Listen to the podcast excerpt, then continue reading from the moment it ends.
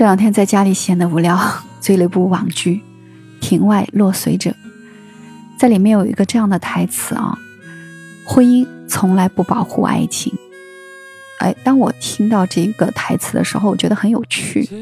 一方面，我觉得它是一句真实的废话；另外呢，我觉得这句废话往往被很多人忽视，因为很多人听了就问：不保护爱情，那婚姻保护什么呀？其实很简单呀。婚姻是一个具有法律意义的契约关系，它唯一保护的是权益，或者直接一点就是财产。这些年啊，因为好多人爱看浪漫的偶像剧啊，包括一些婚礼的烘托，而我们很多时候听的从小到大的就是那种啊，公主嫁给王子，从此呢 happy end 是吧？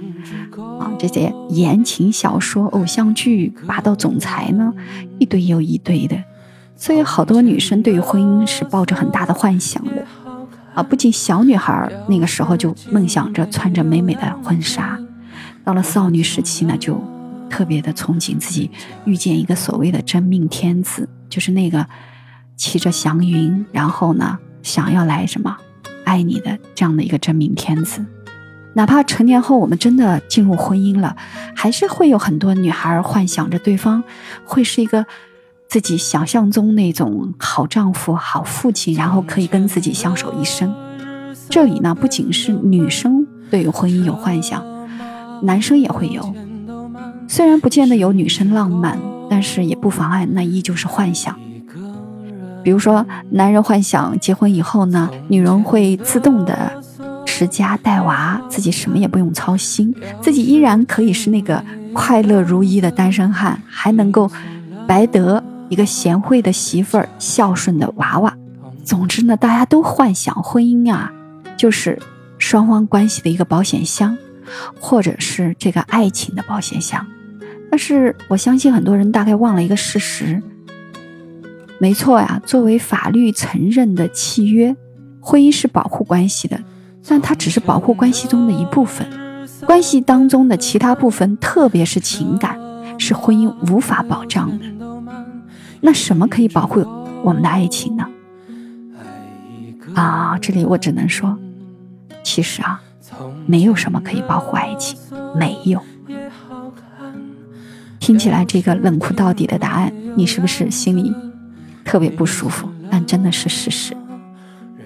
爱情啊，就像我们在一个空旷无疑的这个草地上，我们看到有一棵树，它本质上呢是一个鲜活的生命，它需要的是不断生长。温室或许可以保护我们的植物，但是它很难长成参天大树。暖房的玻璃罩也可以保护那些花花草草。但是呢，它不一定呢能够长得茂密、四季如春。就好像我们的法律可以保护一段婚姻关系呢，不至于在形式上崩解，但处在这个关系中的两个人，他们的感情是活着还是死了，这个法律可是半点用处使不上。甚至呢，在情感已经发生变化的时候呢，勉强用婚姻来。束缚双方，反而会让两个人的感情更加冷漠。所以呀，任何基于保护的这种思路呢，都有可能把你的爱情闷死掉。那么，我们也许应该换换方向，来探索一下如何能让我们婚姻内的爱情不断生长。有一个大众普遍认同的生长路径呢，是爱情在婚姻里久了就变成亲情了。你是不是也听过这个？关于这样的说法呀，我始终保持一点保留意见吧。这个就相当于你长着长着，两个人是不是越长越像了？然后像兄弟？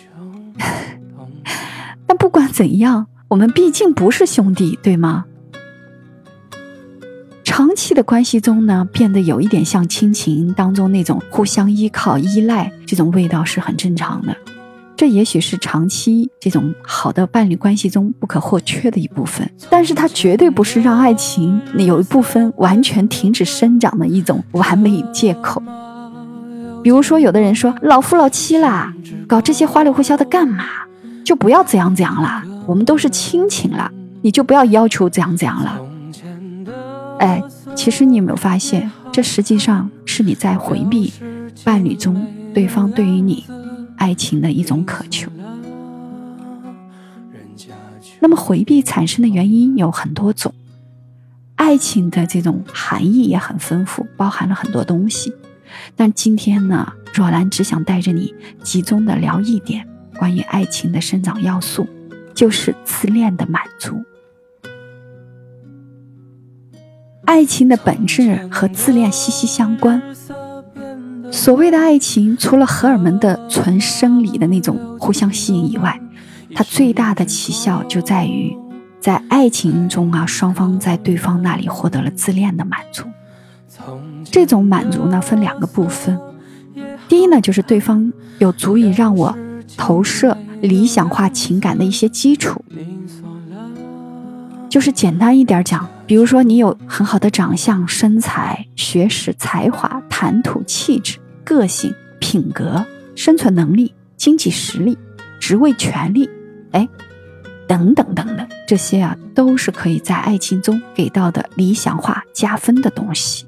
第二个呢，我能够在你那里看到我最美好的样子，也就是对方能够把他的理想情感投射给自己，自己感觉到在对方那里是有魅力的，是非常可爱的，是唯一的，是那个最亮的那个。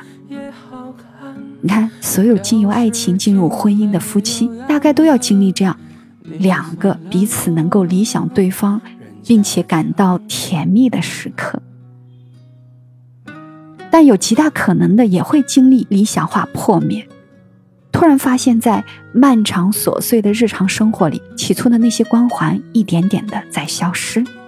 这呢，也就是我们好多在婚姻中呢，爱情逐渐停止生长。甚至呢，开始枯萎变质的样子。那怎样才能保持这种理想化的爱情不破灭呢？怎么样才能留住那些激情和美好的感受呢？没用的，你留不住，你只能让关系中生长出新的部分。而新的部分是什么呢？这里啊，我先给你讲一个我咨询室里的小故事。有一个女性的来访者，她来找若兰。在亲密关系里，非常的失望。她觉得自己的老公呢是一个事业有成的人，没想到最后呢只能够勉强糊口。原以为自己的老公能成为一跟孩子玩到一块的好爸爸，没想到对方一下班就只会盯着手机，连陪孩子玩都要兼顾着玩手机游戏。这个女性是一个独生子女，从小呢家里对她寄予了很高的期望。但一直都是以提高要求、批评她做的还不够好这样的形式出现。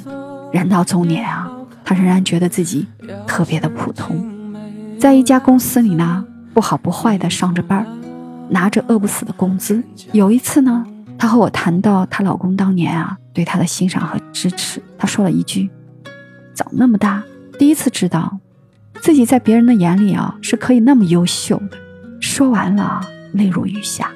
同时呢，她也渐渐的从感受的层面体会到一件事儿：父母从小对她的那种要求啊、批评啊、贬低呀、打压呀，这些好像就是让他现在无法在所谓的更优秀的异性面前找到自己感觉很好的那种感受。而她的老公呢，虽然家境一般，人也没那么优秀。但当时上进啊、开朗啊，还能够欣赏这个女来访者的价值，给到他她一种情绪价值，就成为了当时他能够去投射理想化情感的一个唯一对象了。讲到这里呀，这个女来访者呢感到无比的悲凉，她一口气哭完了下半节的咨询。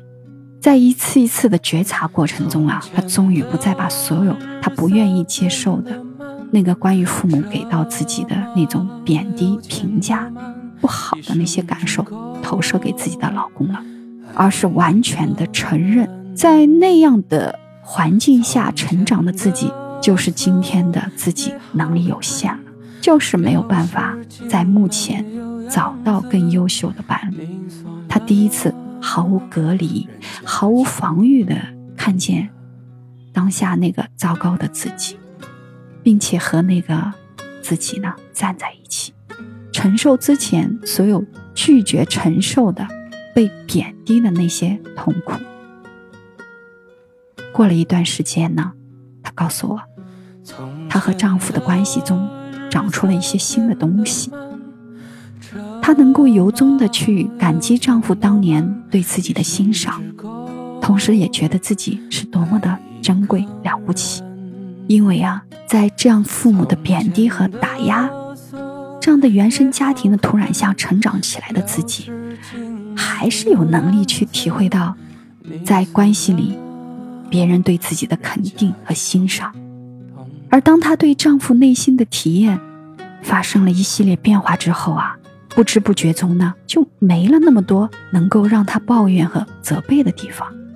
丈夫对她的态度呢，就悄悄地改变了，变得更关心她，更关注她的情绪，愿意去满足她的情感和需求。于是啊，在中年之后，她和她的老公再一次开始了互相成全。彼此的自恋，互相去欣赏对方，哎，这和年轻时候那种充满彩色泡泡、星星眼的那种理想化的情感投射完全不同了。这是一种基于对于彼此更深的理解、了解、接纳之后的成全。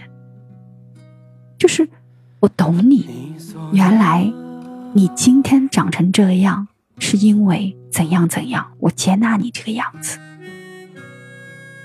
你看，在长期的关系中，伴侣之间的情感除了满足彼此的自恋之外，有许多的类似的点都需要去重新生长。